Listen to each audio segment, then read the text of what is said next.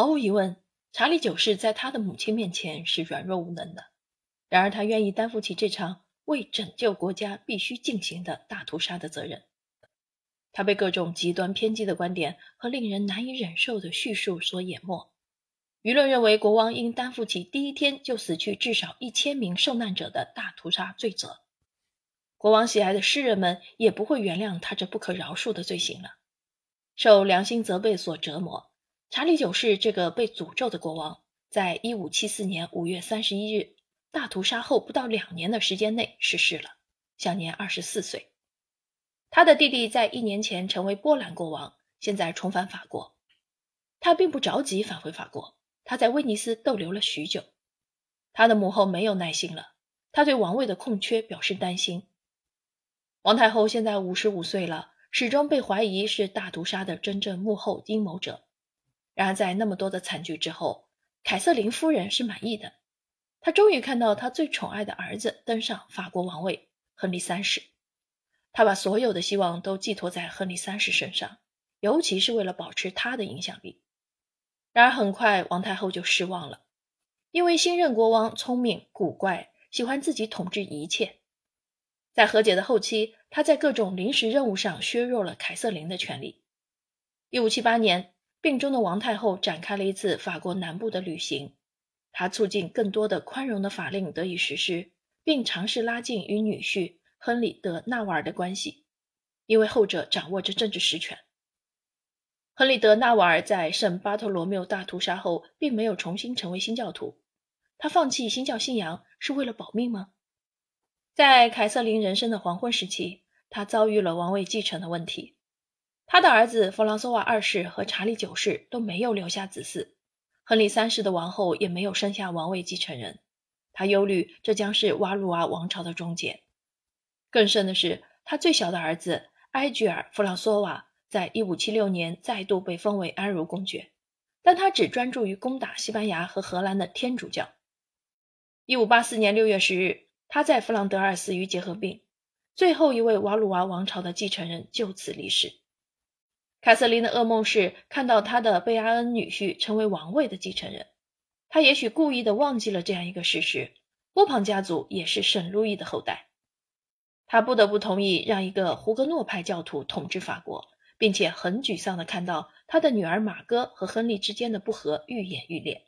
他的女婿谈到要休妻，这一行为将彻底隔断与瓦鲁瓦王朝的关联。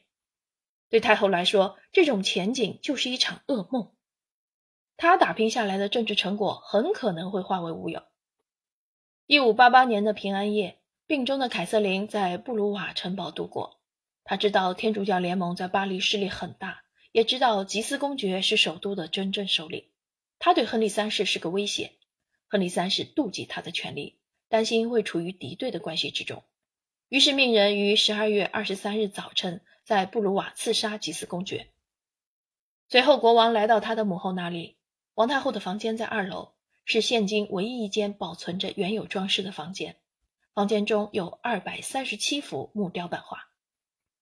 国王很开心地对他的母亲说：“巴黎的首领死了。”根据坊间流传的一个版本，不堪重负的王太后回答道：“上帝保佑你不会成为一个一无所有的国王。”另一个版本是，他沉默了一阵子。